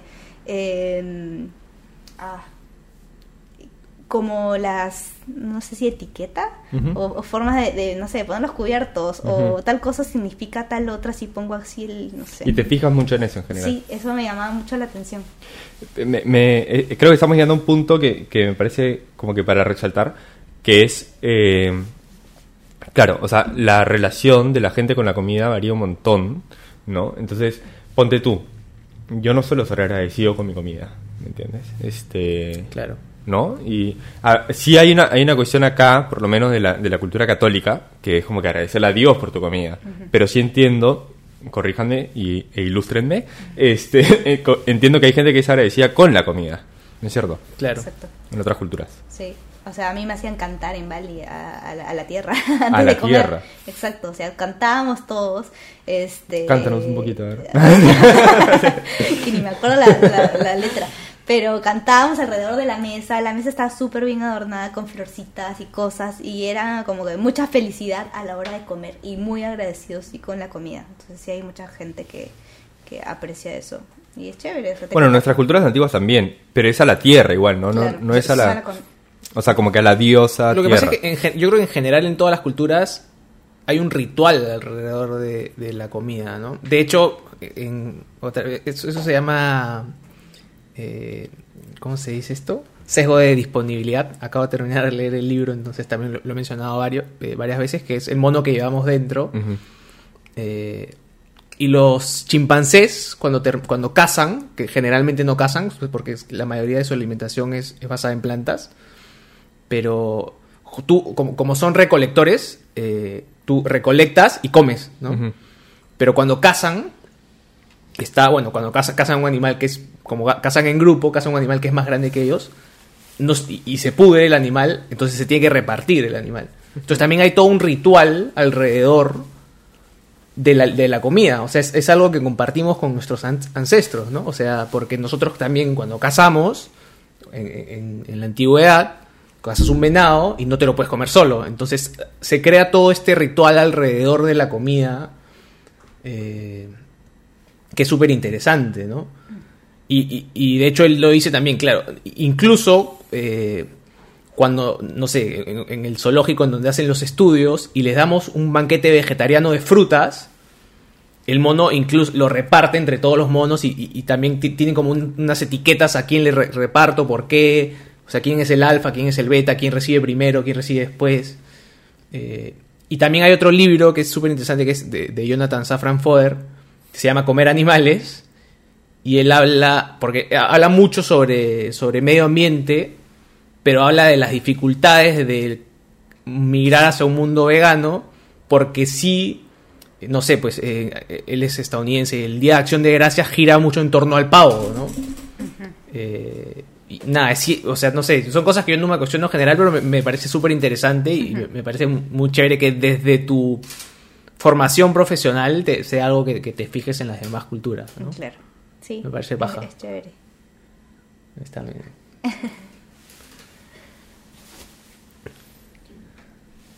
Yo te iba a preguntar algo sobre nutrición, este, que de hecho creo que no, no hemos hablado específicamente sobre nutrición. No. Acá. ¿Qué, qué tanto... A ver, em, yo me imagino que una persona... Yo nunca, nunca he tenido un nutricionista. Uh pero me imagino que hay dos posibilidades para buscar un nutricionista. Una es la salud y la otra me imagino que es una, un objetivo estético. Sí. Es cierto. O sea, como que me siento muy gordo, quiero ser más flaco, o me siento muy flaco, quiero ser un poco más gordo, por, por cómo me veo. Me imagino que son las dos posibilidades o hay más. Eh, para una consulta con un nutricionista, sí, Ya. puede ser. ¿Y, y cómo, cómo te relacionas tú con ambas posibilidades? O sea, ponte tú. Eh, ¿Tratas gente por temas estéticos o solo por temas de salud? ¿O cómo, cómo lo Yo me centré más al principio, o sea, cuando terminé la carrera en temas de salud, porque me gustaba mucho y fue una de las razones por las que estudié eh, nutrición, el tema de curar con alimentos, o por lo menos ni siquiera, no, no curar, sino ser parte del tratamiento tal vez o de la prevención. Entonces me gustó mucho el tema de las enfermedades. Eh, pero definitivamente, y cuando ya empecé con redes sociales, me llama mucha gente por tema estético. Entonces, sí pueden ser esos dos motivos eh, los más comunes para sacar una cita con un nutricionista que hace consultas. Pero, eh, y, bueno, y en general, nutrición puede abarcar otras cosas también. Este, o también, por ejemplo, la consulta para eh, deportistas, que también es por tema Ah, no estético, no salud, sino Funcional. sí, desempeño en el Eso, deporte. eso iba a decir, que, que en mi caso yo me, me preocupo mucho por mi alimentación. Por salud, sí, sí mucho por salud, pero también funcional. De hecho, Chris siempre me dice que si alguien me dice que, no sé, que mi pila me va a ayudar a correr más rápido, Vas a tomar pila. voy a empezar a Ajá. tomar. Eso de- que no me importa. Pero no es verdad, yo disfruto mucho de lo que Claro. como, pero sí me vacilo muchísimo encontrando, no sé, en el último año que, que he incluido en mi dieta, ¿no? Este, Cordyceps, Lion's Ah, Mane, me encanta eso. eh, chaga. Ajá. eh, ahorita estoy tomando Reichi para dormir mejor. Ah, buenazo. Eh, pero sí me vacila mucho el lado funcional de los alimentos. Ajá. ¿no? Sí, eso es lo que más me gustó a mí cuando terminé nutrición y cuando empecé en nutrición también, este, pero de hecho mi, mi visión o mi trabajo se ha ido por varios caminos. Ya. Este, pero ese tema justo es algo que me gustó un montón, el que justo acabas de tocar de medicinal mushrooms, me encantó ese tema de cómo el reishi, el chaga, el cordyceps, hasta ayuda a atletas, eh, que puede salir más que suplementos deportivos y que la gente nos conoce mucho, entonces eso me gusta mucho, sin embargo no lo practico tanto eh, con mis pacientes, porque sí me lleva mucha gente por el lado estético sobre Y, todo. y- o sea, lo, lo que te quiero preguntar es qué tanto influye en ti este el objetivo que tiene la persona, porque yo no sé, pero como que tú tratas de llevarlo todo a la salud o si es que alguien te busca por algo estético, lo dejas en lo estético. Es mi No, pregunta. lo trato siempre de enfocar al tema de salud, o sea, Claro. no te voy a poner este jamón de pavita en tu dieta, ni gelatina light, ni este, no sé, eh, chicle sin azúcar, esas cosas no te las voy a poner y sí te voy a explicar el por qué y te voy a dar alternativas que te gusten. Yo lo que trato de hacer en mis consultas es adaptarme a las rutinas y a los gustos de la persona para que disfruten esa dieta que normalmente se le tiene miedo. Eh, mm, sí, definitivamente tengo que poner por los objetivos de mis pacientes porciones, pero es algo que me gustaría de ahí eh, cambiar un poquito en el tema de mis consultas y para no irme tanto a lo estético, que siempre termina siendo como un poco estresante para la gente y termina siendo un poco de círculo vicioso porque tengo un objetivo de dejar de peso para un matrimonio o para un viaje y de ahí este y realmente no era la salud a pesar de que yo te ponga cosas saludables.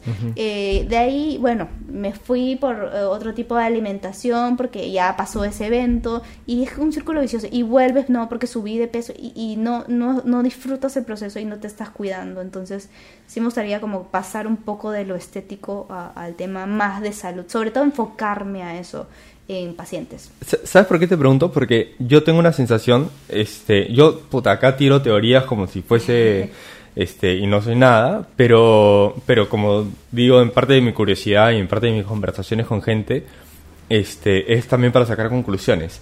Y tengo una especie de teoría de que el, el tema estético, en la, en, o sea, como que generacionalmente está cambiando hacia una, una menor importancia, o sea, hay una menor valoración estética, no sé qué, qué opinan ustedes, este, que la que había antes, ¿no? O sea, yo, yo creo que en, en el caso de nuestros papás o, o- o incluso en nuestra, en- bueno, en mi generación, que soy el mayor acá entre los tres, este, capaz que era, un- era fuerte todavía, pero yo creo que en los más chicos no es tan fuerte lo estético, Sí. sino que ya hay otros valores que, están siendo más Yo creo más que tienen más en cuenta ahora el tema de la cultura de dieta, de cómo impacta en la salud mental y, creo que como- sí, las generaciones ya este los más jóvenes eh, le prestan más atención a su salud mental, al estar saludables, tienen ese, ese esa idea en la cabeza, pero siempre va a haber por ahí que todos estos temas de cultura de dieta, de los papás, de que si eres gordito, que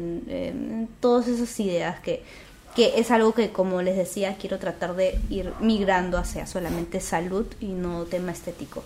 Pero igual me gusta atender a mis pacientes que tienen esos objetivos estéticos porque eh, van a ver igual estos beneficios en cuanto a energía, como les decía, caída de pelo, este, no me funciona el estómago, no iba a ir al baño y ahora que hice la dieta me funciona. Entonces también van apreciando esas cositas y disfrutan este proceso. Entonces igual me gusta atenderlos porque poco a poco puedo ir cambiando un poquito, por lo menos el chip de esas personas.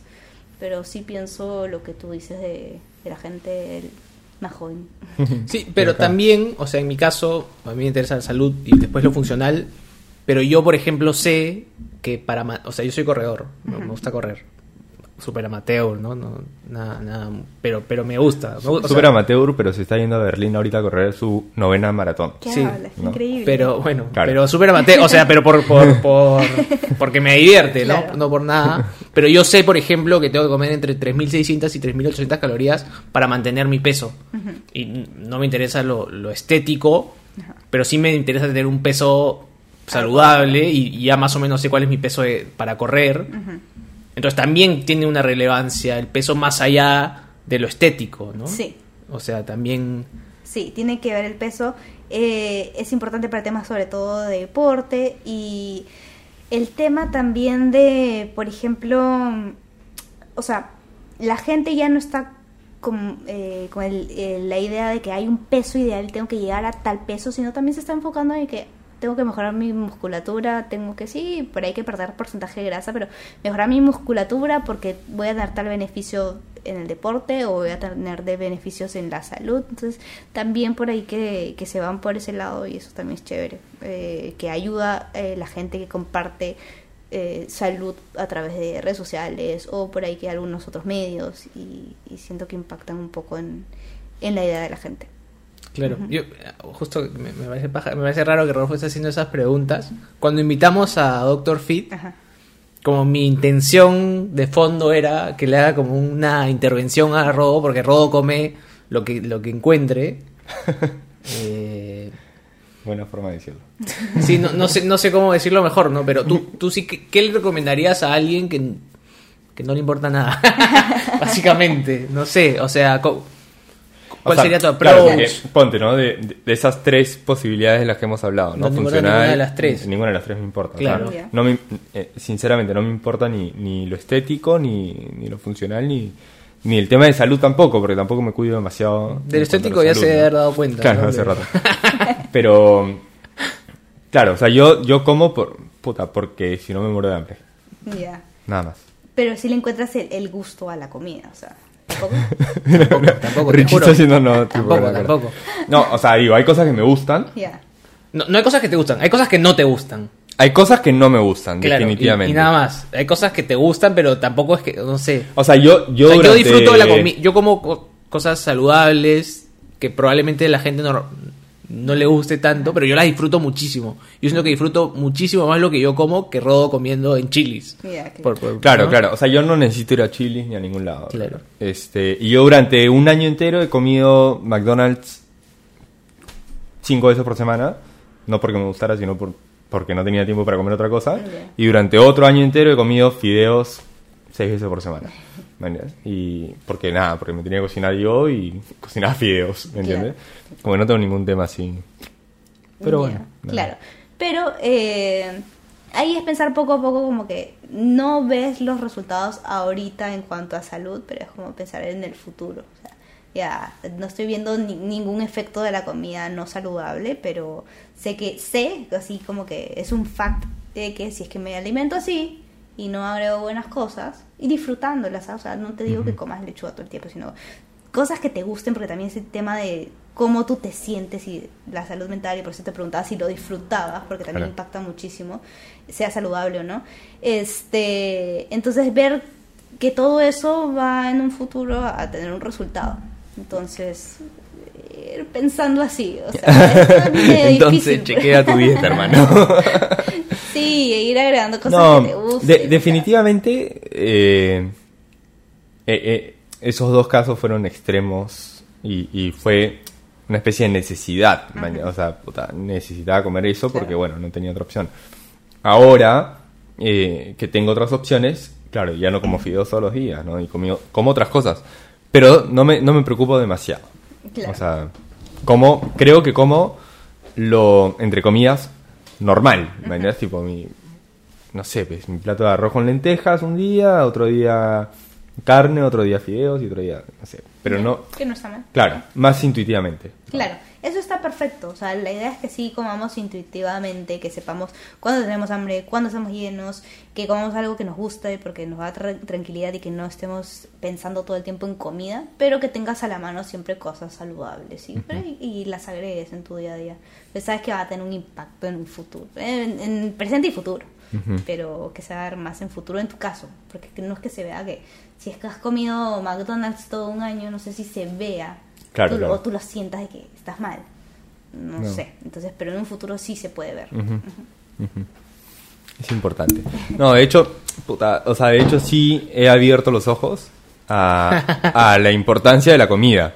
Yo nunca le había dado importancia a la comida. Eh, Realmente, o sea, más allá de cubrir el hambre, este, nunca le había dado importancia a la comida. Ahora cada vez más le doy importancia. Digo, me voy informando, ¿no?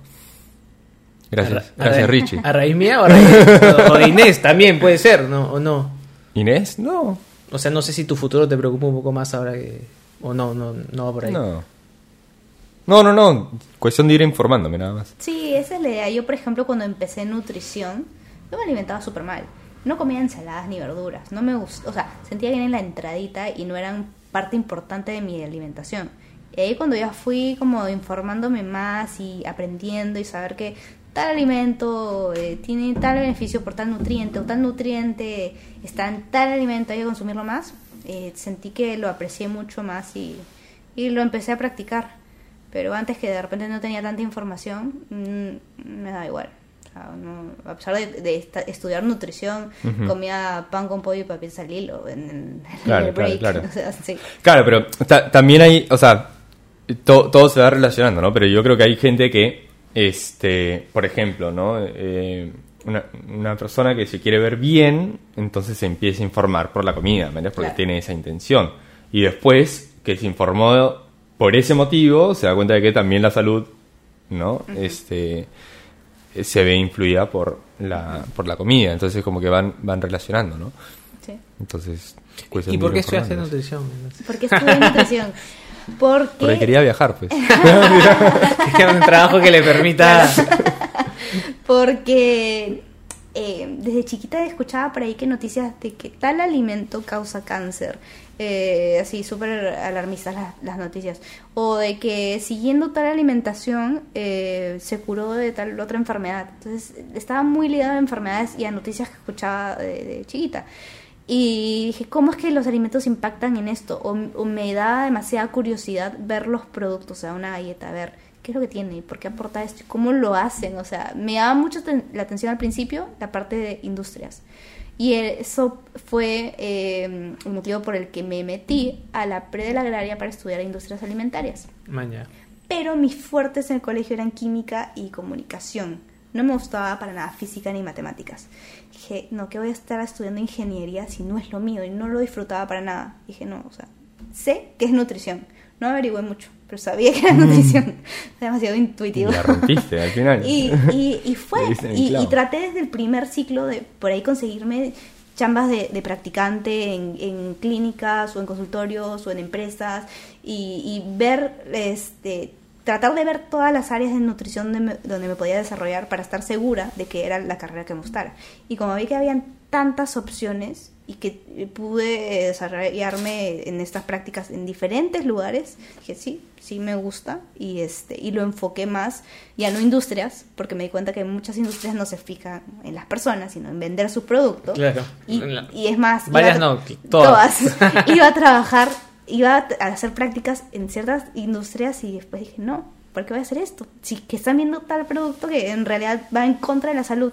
No practiqué en esos lugares y me centré más en comunicación en salud, que me gustó mucho, o sea, escribir o hablar de, de- de nutrición, y este en el tema de las enfermedades que les contaba. Entonces eh, ahí fue donde dirigí mi carrera y, y me encantó y en ningún momento, por suerte, dudé de, de que era mi carrera o no. De verdad que sí me ha gustado mucho y nunca me arrepentí. Qué éxito, ¿no? Y que, y que ahorita lo estés como que viviendo y complementando con otras cosas que te gustan. ¿no? Ah, puta, yo, yo pasé por cinco carreras. Es que es Y, difícil. y la última fue la, la Literal, gusta. pasó por cinco Sí. carreras. ¿Y Sí, cuál- sí, sí, ¿Con en cuál te quedaste? Comunicaciones. Ah, ya. Pero cuéntale, soy comunicador. ¿con cuéntale, empezaste? cuéntale todas, cuéntale todas. Mira, yo estoy en la escuela naval. Ah, ¿qué? Quería ser marino. Marino. ¿Ah, sí? Sí. Vaya. Y, y después de eso, ¿con cuál? Ya. Después de eso, eh, Ingeniería industrial. ingeniería industrial. Ya. Ya me iba a saltar ingeniería industrial. Sí, exacto. Con Richie. Ya. Después de eso, eh, quise ser sacerdote. Ya. Así que estudié filosofía y teología. Ya. Y después de eso, comunicaciones.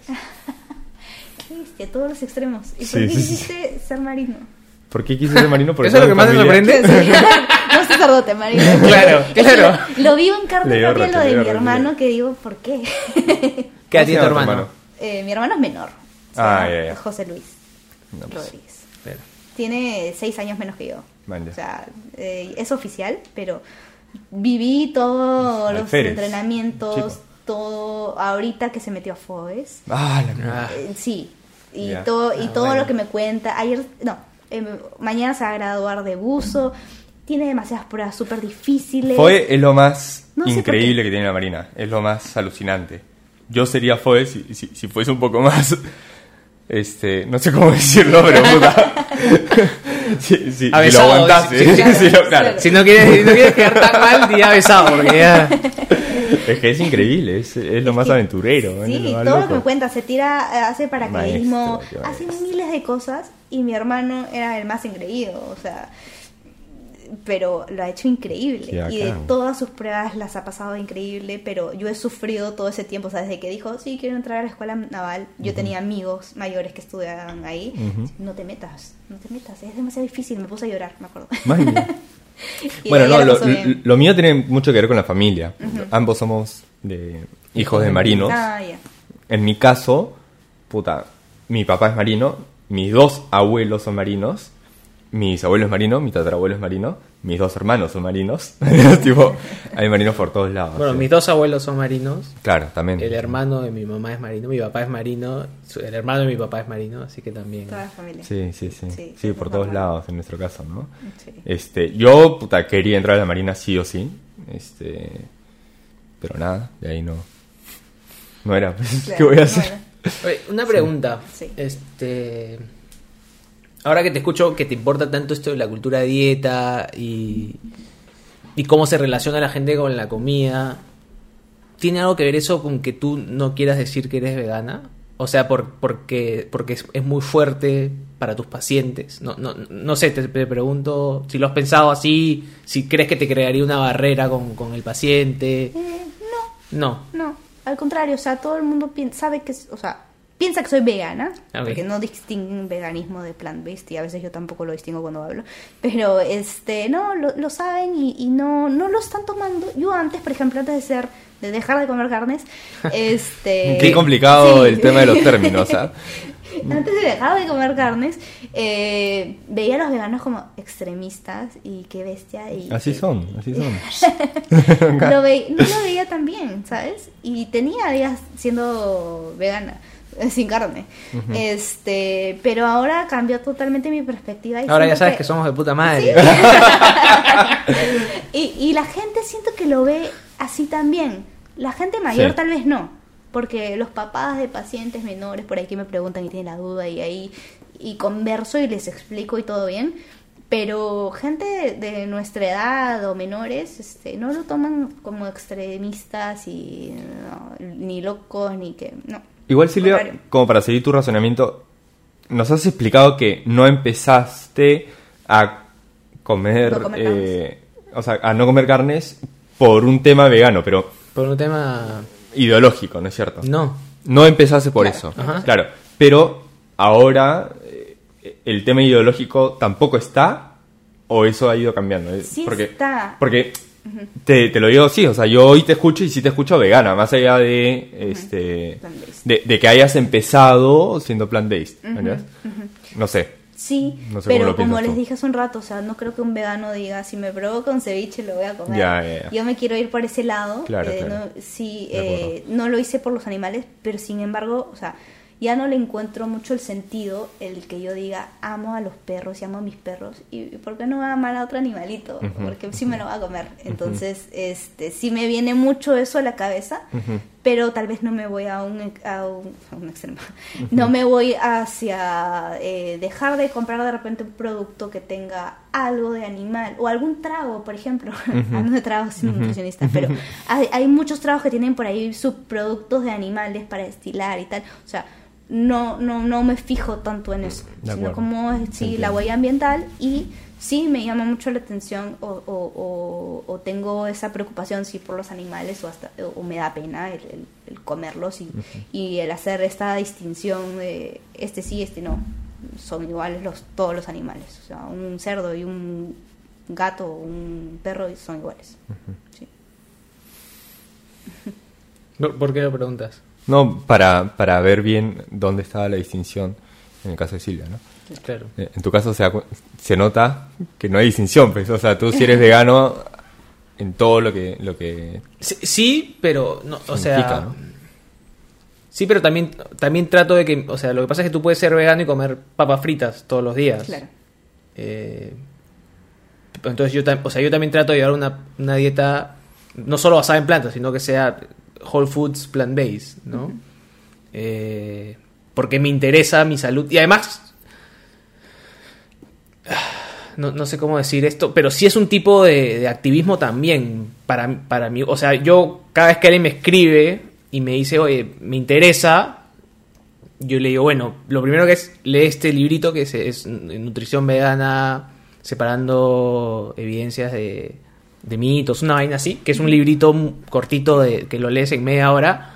Y si tienes la posibilidad, anda al nutricionista, porque me parece que, eh, o sea, en el tiempo que dejes de comer animales y te vayas a enfermar es peor porque vas a terminar odiando, lo que pasa mucho, ¿no? Odio a los veganos, que es lo peor que puedes hacer. No, es lo mejor, pero hazlo bien, hazlo informado, ¿no? De hecho, bueno, eh, Mariel Vera fue mi nutricionista Ah, en algún momento y la recomiendo full, pero bueno, tuvo su hijito, entonces ahora te recomiendo a ti por si acaso, así que te, te deben haber llegado. Digo, no la conozco, pero Mariel la recomienda y bueno, el contenido que sube es súper bueno, entonces... eh, pero, Gracias. o sea, lo que voy es... eh, uno puede ser, o sea, no sé, yo conozco veganos que, que comen fideos todos los días. Claro, claro, o sea, en tu caso hay, hay, por un lado, el amor a los animales y cuidarlos, todo Amor esto, propio. y sumado a eso, el, el tema de la salud. Claro. En tu caso son las dos cosas. Sí. Pero yo siempre digo, acá lo he dicho varias veces, este, yo amo los animales, brother. De verdad, los quiero un montón. Y, puta, y juego con el caballo que está, que es mi vecino en Oxapampa, y con las vacas que son mis vecinas en Oxapampa. Y las amo un montón. Y yo nunca lo he juzgado, nunca pero he no llego, nada. no llego al, al, al punto al cual ustedes han llegado de decir, entonces, como los amo, no puedo comer claro, animales. No, no he llegado a ese punto. ¿Quién sabe? claro. Para el capítulo 30. ¿Quién sabe? Richie dice que ha hecho ese podcast para volverme vegano. No, yo no he dicho eso. Jamás, he- jamás he dicho eso. ¿eh? Jamás he dicho eso. Pero bueno, creo que ya no sé Creo ni que siquiera estamos- qué hora es. Sí, estamos casi. Mil gracias, Silvia. No, gracias a ustedes. Por Gracias ustedes, Gracias. lo he disfrutado. ¿Estás divertido? Me he divertido, me he ¿Sí? divertido. Qué sí. bueno. Qué bueno, qué bueno. ¿Estás divertido, Ale? Pucha. Y el público todo bueno. No, pucha, sa- ¿sabes qué cosa? Para nosotros es súper importante que, que al final, como que la gente que conozca ese podcast, vea que hay todas las perspectivas ahí. Como que Claro. muchas- o, o la mayor cantidad de perspectivas posibles, ¿no? Entonces, como que todo lo que tú has contado es súper importante para, creo yo, ¿no? Para que la gente lo, lo escuche y tenga distintas perspectivas. No, no todo el día escuchamos a una nutricionista vegana que además viaja y todo eso. Eh, No, tu perfil es en particular. Sí, soy particular. bien particular. Siempre he hecho, mis amigas me dicen, eres una cajita de Pandora. o sea, claro. desde los deportes que practicaba de chiquita o las cosas que hacía, me decían, has hecho esto y esto y esto y ¿Qué no tiene relación. deportes? y, Cuenta. eh, eh, se asombraban porque corría tabla y porque jugaba squash y porque también jugaba volei o eh, en lugar de ballet una vez elegí karate. Entonces, cosas así me dicen, es demasiado eh, mm, amplio Claro, claro. tus gustos. Y sí, sí lo son. Y, y le pusiste. Ahorita ya terminamos en un ratito, pero ya, ya que entramos al tema. Disocia- o sea, le pusiste Healthy Pleasure y no Silvia Rodríguez. ¿Por, por esto? Porque engloba un poco más, porque te disocia un poco de. No solo soy, no, no sé. O sea, Silvia Rodríguez nutricionista. Claro, sí. No quería solamente ser yo nutricionista, sino quería que sea algo más amplio y que refleje que el estilo de vida saludable podía ser placentero. Entonces por eso le puse Healthy Pleasure. Gran nombre de era, ¿no? Claro, no, pero está bravazo, obvio, vi- además viéndolo del lado de la, comunicación, ¿es? Puta, gran nombre. Y lo vi por también Guilty Pleasure, Healthy Pleasure. Entonces Buenazo. ahí nació. Sí, Una amiga me ayudó a escogerlo, en verdad. No, otra ¿No? amiga. Samantha. También me ayudó a escoger el nombre de mi perro, Oreo. Pero ahora sí Oye, que con tu éxitos en el- Sí, ya éxitos Estoy en- atento, para que veas, para que veas que estoy En atento. los viajes y en el proyecto que estás armando. Muchas gracias. Pucha, Igual para ustedes. va- vamos a estar ahí atentos para, para conocer un poquito más del tema, sí, gracias. Los, los invitaré a conocer la van. Ya, de todas Sí, maneras. buenísimo. Somos, Van somos, opening. somos. Ya. Perfecto. Y van a ir a Oxapampa, me imagino, ¿o no? Sí, de Ya, todas maneras vamos a ir a somos, Oxapampa. somos. Queríamos conseguir maderas de ahí, pero ya va a ser todo un tema, así que Claro. acá nomás. Chévere. Sí. Bueno, gracias. Muchas gracias, gracias por venir. Gracias.